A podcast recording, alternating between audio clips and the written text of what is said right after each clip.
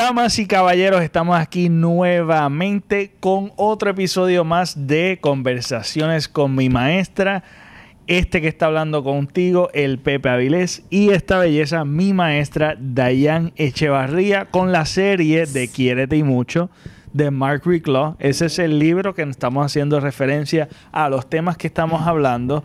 Es sobre el autoestima. Así mismo es. ¿Cómo mejorarla? Cómo mejorar y cómo trabajar en nuestra autoestima. Ok, saludos a todos. ¿Cómo está? Hace tiempito que Y entonces ese tiempo que no, ¿verdad? Grabamos. Sí. Este, yo creo como dos meses, más o menos. yo estoy súper contento de estar aquí y como siempre comenzamos con una reflexión. Dayan nos trae la reflexión de hoy. Sí, el, el título de, del tema que vamos a trabajar hoy se, ya, se dice así, no escuches a tu crítico interno. Entonces, la reflexión dice así, tu cerebro no está hecho para ser feliz, así mismo es, está diseñado para sobrevivir. Y cuando se habla de esta, de esta reflexión, quiero eh, este, abundar aquí y es que a veces muchas de las experiencias que hemos vivido psicológicas, ¿verdad? Este, vienen tratándose de que tenemos, como yo le explico, aquí, y es bíblico también, hablan de que aquí es la, lo que recogemos día a día. Si y esto habla, o sea, nuestro cerebro está constantemente bombardeándonos con temas, con cosas, negatividad. Entonces, si ponemos a escuchar toda esa negatividad, miren, nos vamos a ir afectando. Por eso es que muchas personas se les afecta la autoestima por eso. Entonces, a veces escuchamos más las eh, situaciones negativas que las positivas. Es como, me, acuerdo mucho a los muñequitos que siempre estaba el diablillo, estaba el diablillo y el angelito, que te hablaba. Y mayormente... Hacían caso al diablito. Sí, sí. Porque... eso. Y el otro... tenemos esa tendencia. Y es el, peor crítico que vas a encontrar eres tú. Ese es el peor crítico. Y esa voz que constantemente está retumbando en tu cerebro cuando hay silencio es difícil de oír de, esos pensamientos. Y pues, y a veces anticipamos también cosas negativas que no sabemos si van a ocurrir. O sea, anticipamos el futuro, lo que va a venir, pero de forma negativa.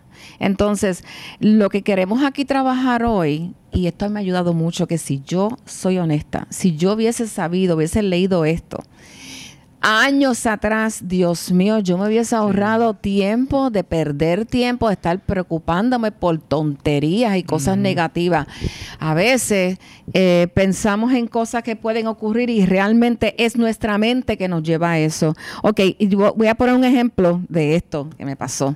Entonces, este, a veces uno da vuelta a la noria, a lo negativo. Ejemplo que voy a poner. En una entrevista de trabajo, ¿te ha pasado? ¿Verdad? Que tú has ido a una entrevista de trabajo, llevas todo, pero ya tú estás, antes de llegar a la entrevista, ya tú estás, cuando te vistes en tu casa, te preparas, estás totalmente negativo. Me llamarán, que me dirán. Entonces estás cargándote emocionalmente, porque tu mente es la que te está llevando ese mensaje. Entonces, afecta las emociones. Entonces, llegas a la entrevista, ves varias personas y tú dices, ah, no, a mí no me van a coger. Ya estás negativa, a mí no me van a coger mira cómo están estas personas aquí. ¿eh? Me pasó a mí. por eso yo hablo por experiencia. Me, me sucedió en varias ocasiones.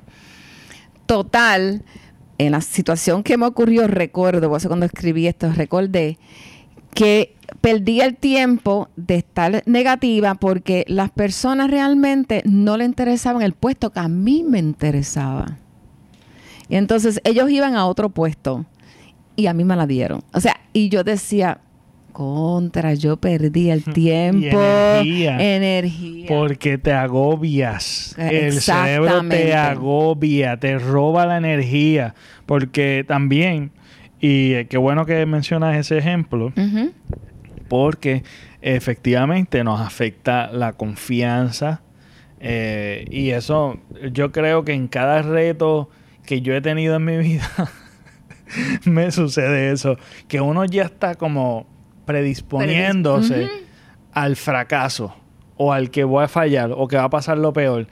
Y si me pongo objetivamente hablando, analizando cada, cada reto que he tenido, lo he podido lograr. Sí. Algunos con dificultad lo he logrado, pero lo he logrado. Tú sabes.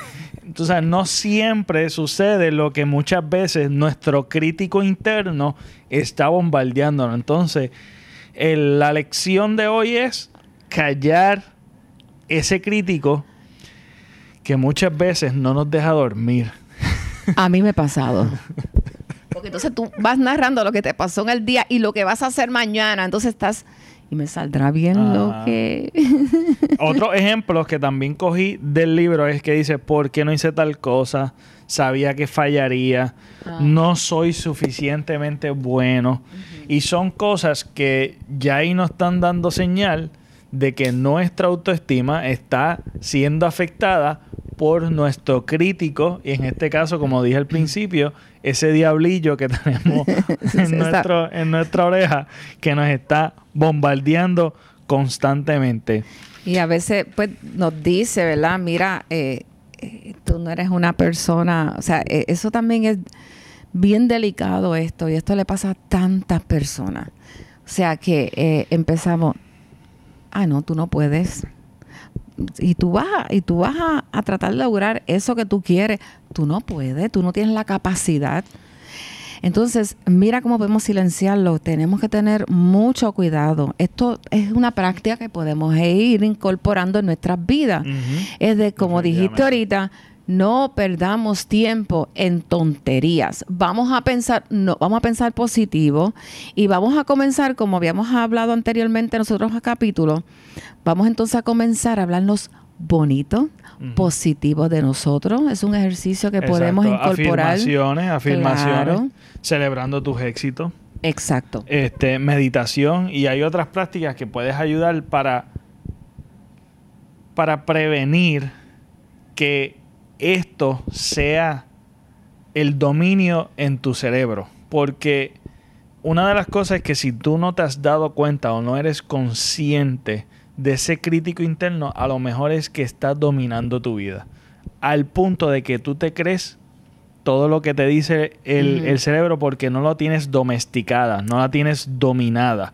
Porque el hacerte consciente de que todos fallamos en esto, todos tenemos esto, es en la práctica que tenemos que conocernos para identificar en qué momento o en qué cosas en nuestra vida este crítico se aumenta y te está destruyendo tu confianza, tu autoestima, para poder identificarlo, enfrentarlo y a dominarlo porque es, algo bien difícil porque estamos hablando de que es una lucha que no puedes huir, no puedes enganchar, no puedes eh, eh, eh, mandar a callar. Tienes que callarla con estas prácticas que acabamos de mencionar y conociéndote, que yo creo que lo primordial es esto, porque así podemos identificar en qué momento somos más vulnerables. Claro, qué áreas tenemos que reforzar, porque todos tenemos nuestras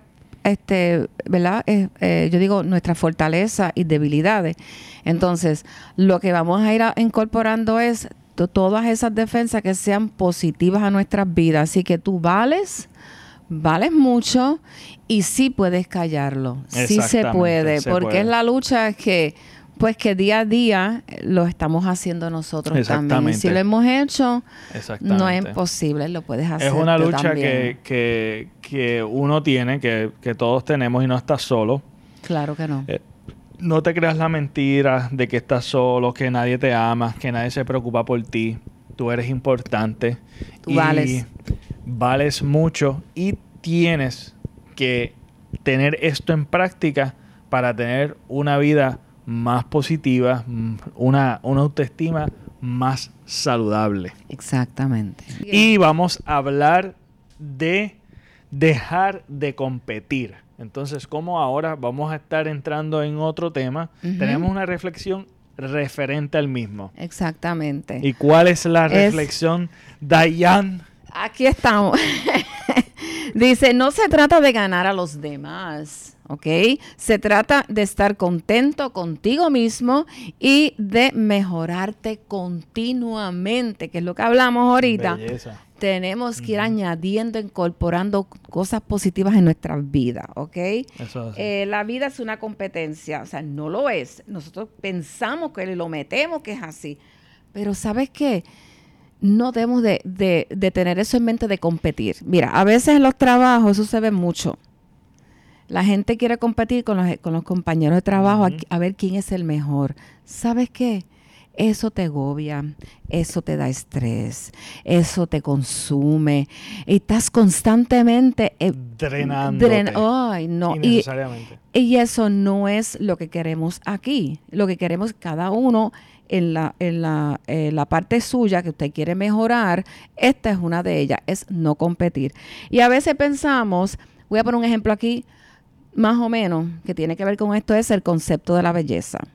A veces eh, nos han enseñado ahora en lo moderno que el concepto de la belleza, eso lo estamos viendo en la televisión, en Hollywood, en las películas, que la mujer tiene que ser o el hombre tiene que tener un tipo de físico o un tipo de... Y tú lo ves haciéndose cuánta cirugía y cuánta cosa hay porque ellos han trigeversado, quieren competir con la otra actriz, quieren verse mejor. Miren, ámase usted Usted vale mucho, usted tiene su belleza interior y lo puede exteriorizar siendo positivo. Esto es un caparazón realmente el cuerpo. Es lo que usted siente aquí, es lo que usted va a tener éxito, va a tener positividad delante de los demás y para ti. Que eso es lo que te va a ayudar a crecer y mejorar tu autoestima. Y una de las cosas que yo descubrí hace hace hace años es este que tienes que ser tienes que hacerte consciente de que la única competencia que puedas tener saludable es contigo mismo. Exacto. Es tú buscar ser la mejor versión tuya cada día. O sea, yo mañana me voy a levantar, es un nuevo día, es un nuevo comienzo, consciente de eso, eh, agradecido de todo lo que tengo y aún lo que no tengo y comenzar a ser, dirigirme a ser mi mejor versión mía de ayer. Y constantemente estás en una competencia saludable.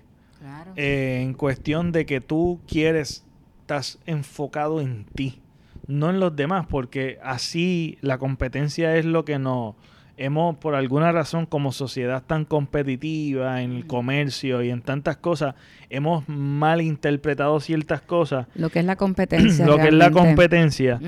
Y te impide, te impide de que siempre quieres ser mejor que fulano. Quiero tener más dinero que fulana.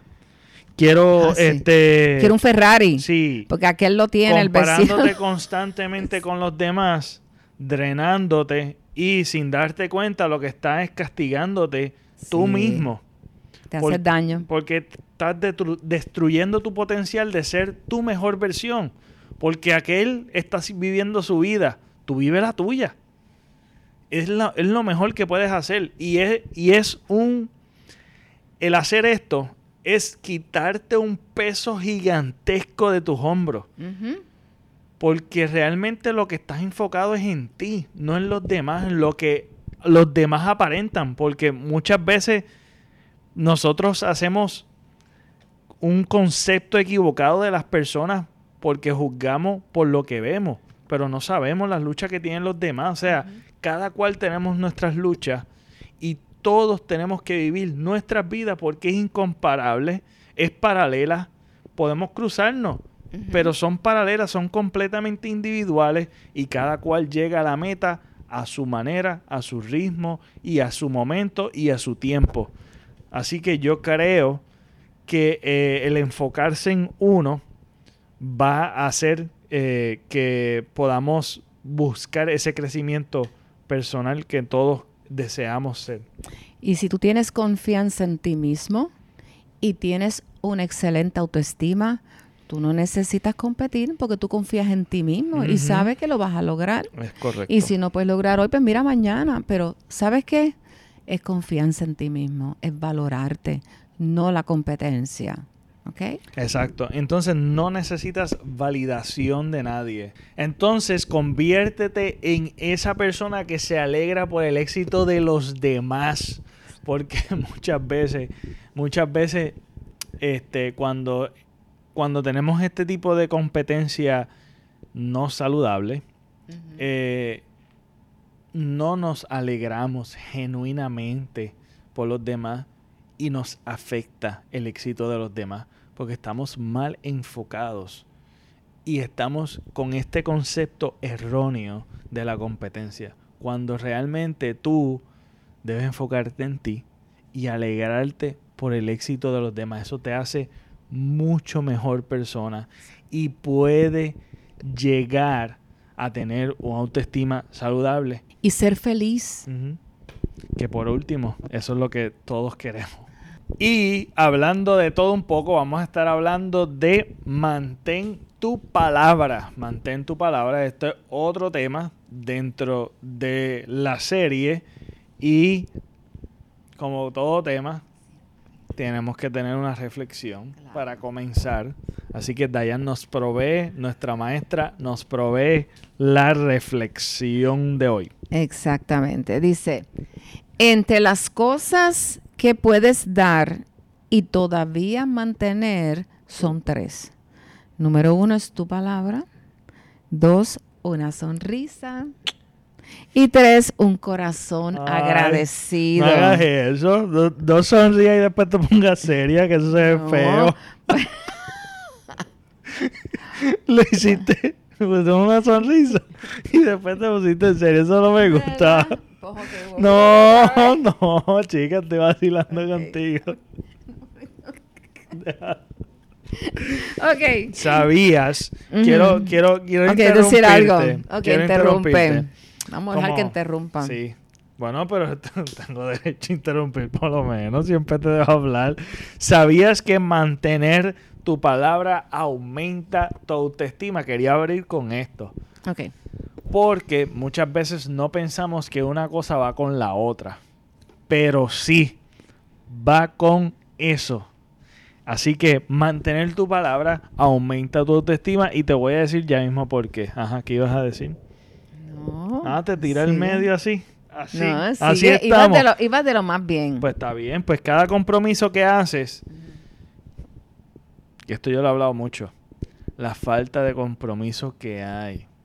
Hay una falta de compromiso. Encontrar a alguien con compromiso es difícil. Es difícil hoy día. Es bien difícil. Así que cada compromiso con que tú hagas, cada vez que tú haces un compromiso, por último, estás haciendo un compromiso contigo mismo. Eso es clave. Y eso es el reflejo de lo que está en tu interior. No hagamos, miren, como hacen los políticos cada cuatro años. Exactamente. Que ellos vienen prometiéndote las campañas que te van a dar esto, aquello, lo otro. Miren, y cuando llegan al puesto que usted votó por ellos, llegó, si hizo uno o dos de sus promesas, miren, muchas personas hacen eso. O sea, de, no, no, eso, eso es bien importante que tenemos que tener siempre presente. Si usted no puede prometer, mire, mejor. No prometas nada que no puedas cumplir. Que te ves más bonito.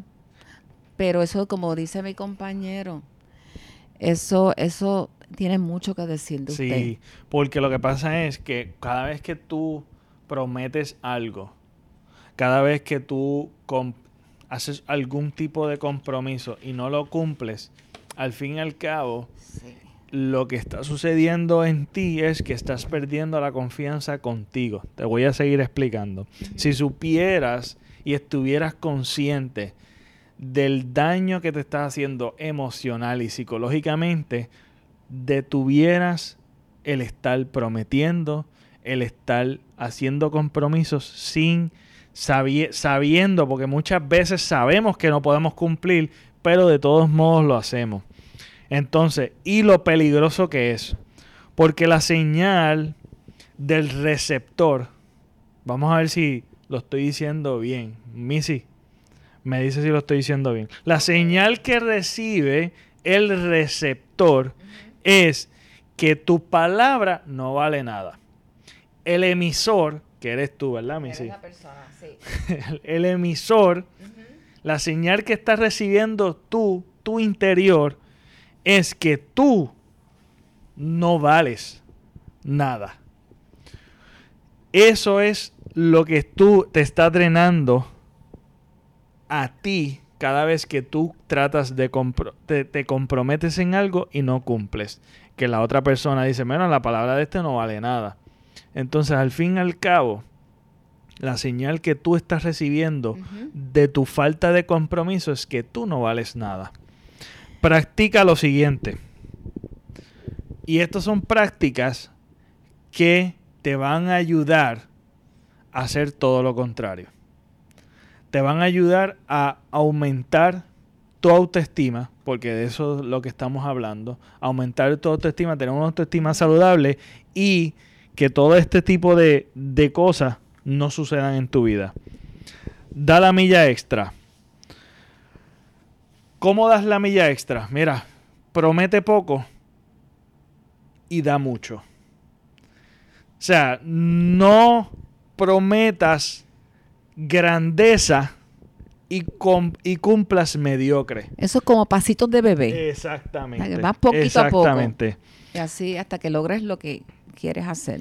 Lo que no puedas cumplir, mejor dilo. No, no puedo hacer. No te precipites a hacer el yes man, a todo el tiempo estar diciendo que sí, o que vas a hacer esto, que vas a hacer lo otro, y termines no haciéndolo. Perdóname, muchas personas hacen eso mismo que tú acabas de leer ahora porque ellos quieren como ganarse el cariño de los demás y no saben que se están haciendo daño porque lo que tú dijiste no lo están cumpliendo. Entonces quieren agradar a todo el mundo.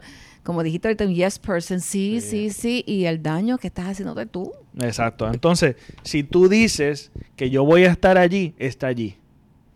O sea, eso es algo que lo estás haciendo por ti. Primero por ti y lo demás va, a llegar en su sitio. Porque no tienes que impresionar a nadie.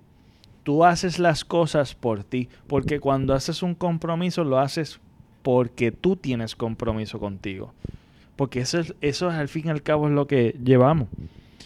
Si dices algo a alguien, esto es bien importante. Si dices algo a alguien, siéntelo. No, no estés diciendo palabras vacías, o por compromiso, o porque se escucha bien si yo, y esto es algo que yo practico, si yo me alegro por alguien que lo vi, le digo, me alegro verte. Que se sienta, que realmente se sienta. Si lo sientes, dilo. Pero dilo porque lo sientes, no lo digas porque, pues, se lo dije a fulano y te lo tengo que decir a ti, pues por compromiso, por cumplir, eso se ve feo. Tienes que tener palabra. Tienes que tener palabra. Y a la larga, la otra persona se va a dar cuenta. Claro, porque es que se siente. Cuando tú, cuando yo te digo, sí, claro, cuando yo te diga te quiero, te amo, te extraño, esas palabras, cuando no se sienten, se siente. Cuando se siente, se siente. Es, es redundante, pero es así. Haz lo que dices que vayas, que vas a hacer, que es algo que hemos mencionado. Lo que dices que vas a hacer, hazlo. Si dices que lo vas a hacer, oblígate a hacerlo. Porque acuérdate que el compromiso que lo estás haciendo, lo estás haciendo primero a ti y al fin y al cabo a la persona que lo está haciendo. Así que hay un compromiso enorme porque lo que estás poniendo en riesgo es tu salud emocional, tu salud psicológica y tu autoestima. No mientas, y si descubres que no puedes o no, no lo puedes hacer o no lo quieres hacer, mira, no lo, no lo prometas. Eso es bien importante. No lo prometas. No juegues con las emociones de la gente. Eso también es algo. Eso es algo de, de, desagradable. No digas medias verdades, porque también eso es otra cosa, eso, eso es algo que a mí me gusta hablar. No digas medias verdades porque realmente es una mentira. No hay medias verdades. ¿Sabes? No, no, no andes jugando con las emociones de los demás, porque al fin y al cabo no van a confiar en ti. Porque tú ni tú mismo confías en ti. Vas a perder amistades, amigos, vas a perder buena, buenos. Buenos amigos. Amistades, ok, pero lo que dijiste, buenos, amigos, es verdad. Entonces, hablas por... Porque este tipo de personas que tienen esto de mala costumbre, de prometer y no cumplir, etcétera, muchos hablan porque quieren impresionar. Eh, es una práctica que muchas veces encontramos en personas así que siempre están hablando como para impresionar. Pues lo que yo comenté al principio de los políticos, ellos hacen todas esas mentiras vanas y huecas, pero es para que la gente le crea a ellos, pero es que yo no sé por qué las personas siguen creyendo en ellos mismos cuando saben que ellos no mantienen su palabra. Exacto. Entonces, para que tengas mucho menos estrés y estar más relajado, sigue todas estas prácticas que hemos dado en la noche de, en la, ¿verdad? En el programa de hoy, que es bien importante. Entonces, mira, te hace ver auténtico el que tú seas una persona de palabra, porque tu palabra es digna cuando la cumples. Entonces, si es digna, tu palabra es importante. Si tu palabra es importante, tú eres importante. Entonces, todo lo contrario también es cierto. Cuando tu palabra, cuando tú intentas impresionar, no eres suficiente, tus palabras no significan nada. Entonces, al fin y al cabo, tú no significas nada. Esa es la señal que estás haciéndote a ti mismo. Ese es el daño y el precio que tú pagas por no ser auténtico, por estar tratando de impresionar y por no cumplir tu palabra. Tanto es así que cuando tú en la calle no cumples tu palabra, porque así es la palabra. Entonces, en lugar de prometer en grande, ¿qué tenemos que hacer?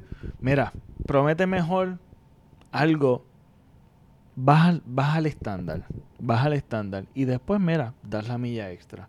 Y después tú vas a ir conociendo qué es lo que puedes prometer y qué es lo que no puedes que prometer. No puedes. Entonces, eso es, promete poco y cumple en grande. Practica esto y lograrás tener una autoestima saludable. Porque al fin y al cabo, lo que estamos tratando es de tener una vida, mira, menos estresante, enfocado en lo que tenemos que enfocarnos, nuestra energía no esté gastada en cosas que no podemos, no podemos hacer vanas ni huecas. Exacto. Y que no podemos hacer cumplir. Y tener una vida significativa, ¿verdad? Y hacerla lo mejor posible y que podamos convivir en una sociedad al fin y al cabo tolerante, amorosa y que podamos, ¿verdad? Vivir en plenitud. Si has llegado hasta aquí, escuchándonos, te pedimos de favor que compartas el video que le des like y comentes porque eso nos ayuda en el algoritmo de YouTube para poder alcanzar a personas que estén buscando temas relacionados a esto. Así que agradecidos a todos los que se han suscrito, bienvenido al canal y a los que se van a suscribir y a los que están viejos aquí, gracias, gracias, por, el apoyo y nos vemos en un próximo video. Hasta la próxima.